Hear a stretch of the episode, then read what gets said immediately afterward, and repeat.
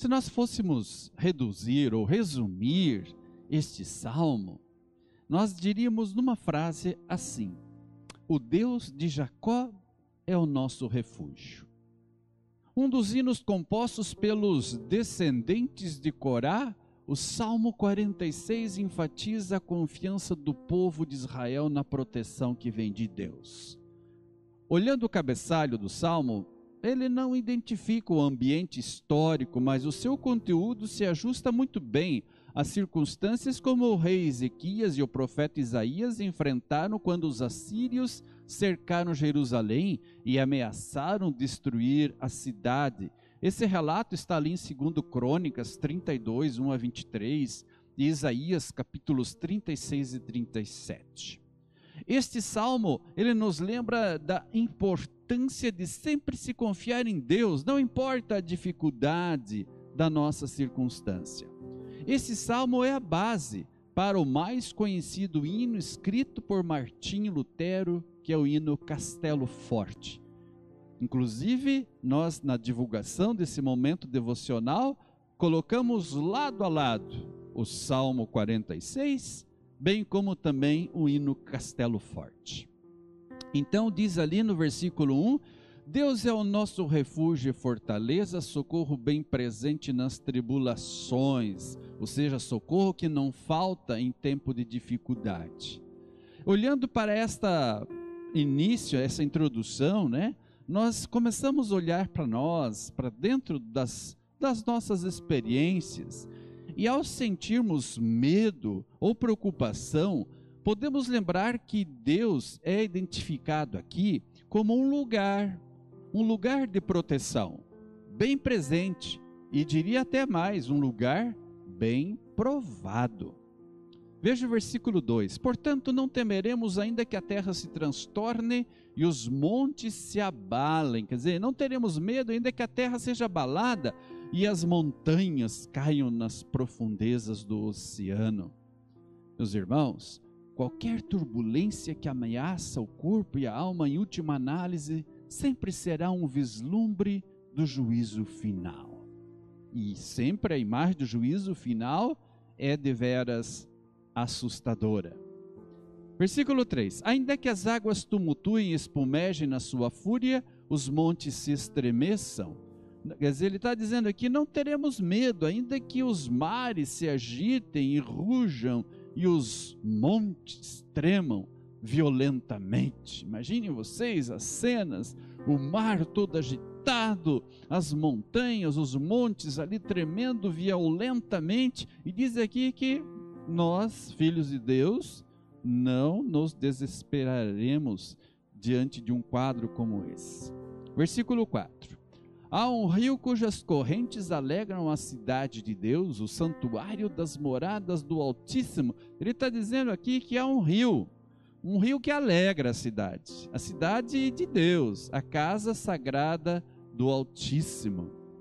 É bom lembrar que, localizada em uma montanha, Jerusalém não tem rio, embora ela tenha fontes. Então a imagem aqui vai retratando uma fonte de interminável refrigério e força interior. Inclusive, um dos pais da igreja, chamado Ambrósio, dizia que o Espírito Santo é o rio. E isso pode realmente ser assim, porque lá em João 4, versículo 10, nós lemos: Replicou-lhe Jesus: Se conheceras o dom de Deus e quem é o que te pede, dá-me de beber, tu lhe pedirias, ele te daria água viva. E aí também João 7, 37 a 39, lemos: No último dia, o grande dia da festa, levantou-se Jesus e exclamou: Se alguém tem sede, venha a mim e beba. Quem crer em mim, como diz a Escritura, do seu interior fluirão rios de água viva. Isto ele disse com respeito ao Espírito que haviam de receber os que nele crescem, pois o Espírito até aquele momento não fora dado, porque Jesus não havia sido ainda glorificado. Isso nós temos lá em João 7, 37 a 39. Onde de Cristo fluem os rios de água viva, nós estamos lendo aqui. Onde desse Cristo fluem esses rios que alegram a cidade de Deus. Alegram, sim, ao trazerem vida. Em outras palavras, com Deus, as águas caóticas se acalmaram e passaram a ser fonte de, a, de alegria e fonte de vida. Toda alegria provinda de outras fontes é triste, toda doçura é amarga, toda beleza é pobre, e todo o resto, enfim, o que quer que tenha o poder de agradar é enfadonho. Por isso, a única alegria vem do fato de nós termos o Espírito Santo, essa água que vem de Jesus, que nos refrigera, que nos alivia, que nos acalma. Versículo 5: Deus está no meio dela, jamais será abalada, Deus a ajudará desde antemanhã, ou seja, está dizendo aqui que Deus vive nessa cidade e ela nunca será destruída, de manhã bem cedo Deus a ajudará.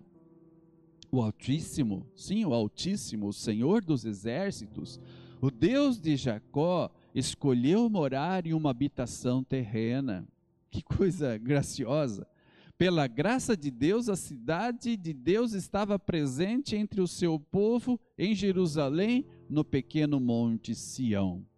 O poderoso, soberano do universo, faz a maravilhosa, embora estranha, escolha de residir na terra junto com o seu povo. Essa presença localizada é diferente da onipresença, pela qual Deus enche todas as coisas. Inclusive, a cidade de Deus no Novo Testamento é a sua igreja, onde o Senhor habita como um refrigério para os pecadores, no Jesus de carne e sangue. Deus está estabelecido no lugar sujeito ao ataque, onde medo e preocupação tentam governar. É ali que Deus se faz presente. Veja o versículo 6: bramam nações, reinos se abalam, ele faz ouvir a sua voz, e a terra se dissolve. Aqui ele está dizendo que as nações, quando fala em bramar, bramam, né? As nações ficam apavoradas, os reinos ficam abalados, Deus troveja, a terra se desfaz. Aqui se descreve trovões e relâmpagos. Dizer, a voz de Deus é a sua palavra que produz juízo mas essa mesma palavra que causa medo por produzir juízo é aquela mesma palavra que cria, conforme lemos lá em Gênesis capítulo 1, quando ali Deus fala e as coisas passam a existir. É a mesma palavra que levanta pessoas mortas, como lá em João 11, 43, e quando Jesus diz ali para Lázaro: Lázaro, Lázaro, vem para fora e Lázaro, que estava morto havia quatro dias, ele saiu do seu sepulcro. E essa mesma palavra, ela absolve, conforme nós lemos quando Jesus diz: Perdoados estão os teus pecados. Por isso, meus irmãos, lei e evangelho, essa mesma palavra, palavra de juízo, palavra dura, palavra que nos faz tremer, por um lado, por outro lado, essa palavra que vem, que consola, que perdoa, que ampara e que resgata a esperança. Veja ali que o Senhor dos exércitos é o nosso refúgio. Ele está conosco, o Deus de Jacó. Versículo 7. O Senhor Todo-Poderoso está do nosso lado, o Deus de Jacó é o nosso refúgio, sim, quer dizer, o Todo-Poderoso, comandante dos exércitos celestes e defensor contra os inimigos, Ele está conosco. Relembra-se aqui principalmente a promessa, quando fala ali em Deus de Jacó, né? As promessas de Deus junto a esse patriarca relembra sim a promessa e graças também pelas quais Deus escolheu Jacó. E assim, esse Deus se apresenta como um Deus de Jacó, o Deus que faz promessas, o Deus que cumpre as promessas que ele faz. Versículo 8. Vinde, ele diz aqui. Ele faz um convite. Vinde, contemplai as obras do Senhor. Que assolações efetuou na terra. Ele está dizendo assim: ó, venham, gente, venham, vejam o que o Senhor tem feito, vejam que coisas espantosas ele tem feito na terra. Versículo 9. Ele põe termo à guerra até os confins do mundo, ele quebra o arco e despedaça a lança, ele queima os carros no fogo. Ele está dizendo aqui que Deus acaba com as guerras do mundo inteiro, quebra os arcos, despedaça as lanças e destrói os escudos no fogo. E somente Deus, e não pessoas, não acordos internacionais, somente Deus pode fazer isso. Assim como também Cristo sozinho derrotou os nossos inimigos, que são o pecado, a morte e o diabo. Verso 10: Aquietai-vos e sabei que eu sou Deus, sou exaltado entre as nações, sou exaltado na terra. Aqui está sendo dito: parem de lutar e fiquem sabendo que eu sou Deus. Sim, eu sou o Rei das nações, eu sou o Rei do mundo inteiro. Mas ele fala ali em aquietai-vos, é uma repreensão de Deus para que um inquieto e tempestuoso mundo obedeça. Assim como o vento e o mar obedeceram a palavra idêntica de Cristo durante a tempestade, lembra? Jesus ali acalmando a tempestade, dizendo: Vento, acalma-te, emudece-te. E aí diz que houve grande bonança. Por isso, Deus também está dizendo para aquela pessoa que está inquieta e também tempestuosa, Deus diz: calma, aquietai-vos, fiquem tranquilos, aquietai-vos, sabei que eu sou Deus. Versículo 11: O Senhor dos exércitos está conosco, Deus de Jacó é o nosso refúgio, quer dizer, Ele está do nosso lado. A afirmação do primeiro verso do salmo serve como tema e base do refrão encontrado nos versos 7 e 11. É nas tribulações da vida que é mais fácil duvidar, e você sabe disso.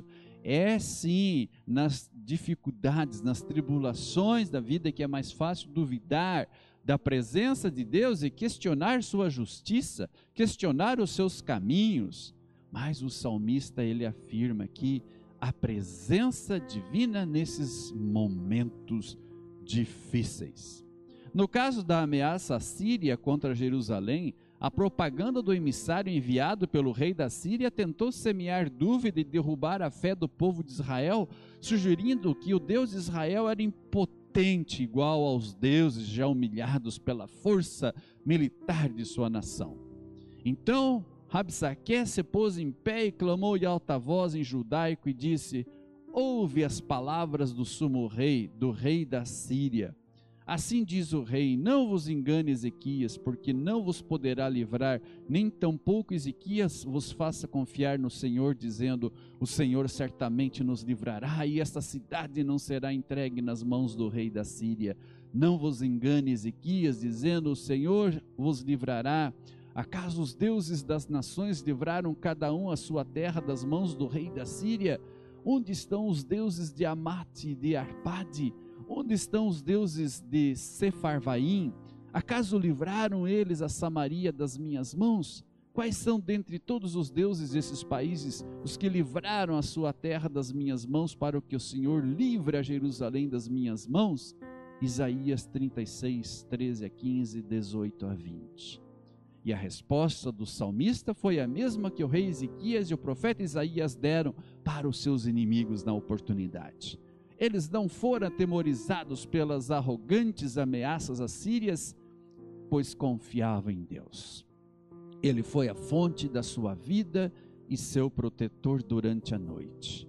E aí então Deus mandou o seu anjo e destruiu o exército da Síria com seus 185 mil soldados. Isso mesmo, você ouviu bem: 185 mil soldados. Assim Jerusalém foi salva. Por quê? Porque Deus estava com o seu povo. Meus irmãos, nós vivemos em tempos tumultuosos. Vocês sabem disso.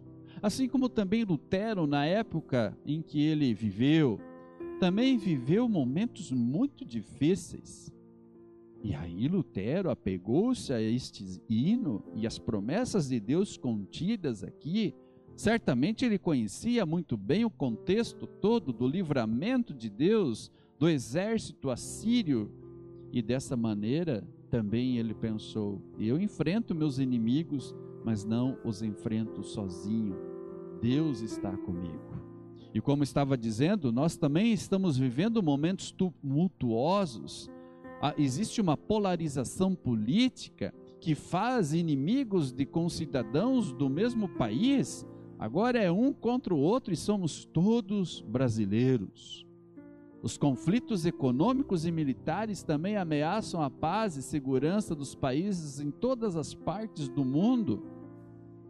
Seria fácil nos entregar ao desânimo, ao desespero e ansiedade diante de tantas incertezas, inclusive aqui no Brasil, incertezas políticas, econômicas e tudo mais, com inflação, juros subindo, gasolina subindo e tudo mais. Quantas incertezas esse, digamos, conjunto de dificuldades, quantas incertezas esse conjunto ele promove. Quando tentados a questionar os caminhos de Deus ou a presença de Deus, porque não é, é incomum isso acontecer, né? Pô, mas será que Deus está atento ao que está acontecendo? A mesma pergunta que nós fazíamos no auge da pandemia, vendo os nossos amigos, nossos parentes, nossos colegas morrendo ou adoentados um por um, e daí nós começamos a nos perguntar: mas onde está Deus diante dessa situação que estamos vivendo? E a mesma pergunta agora volta a ser feita: onde está Deus diante de desse mundo que está do avesso. E aí, meus irmãos, quando nós somos tentados a questionar os caminhos de Deus, nós vamos nos lembrando do exemplo de Isaías e Ezequias e das palavras dos filhos de Corá. Ele diz aqui, conforme lemos no Salmo 46, que o verdadeiro Deus, Criador e Senhor do universo, não pode ser comparado jamais aos falsos deuses dos vizinhos de Israel.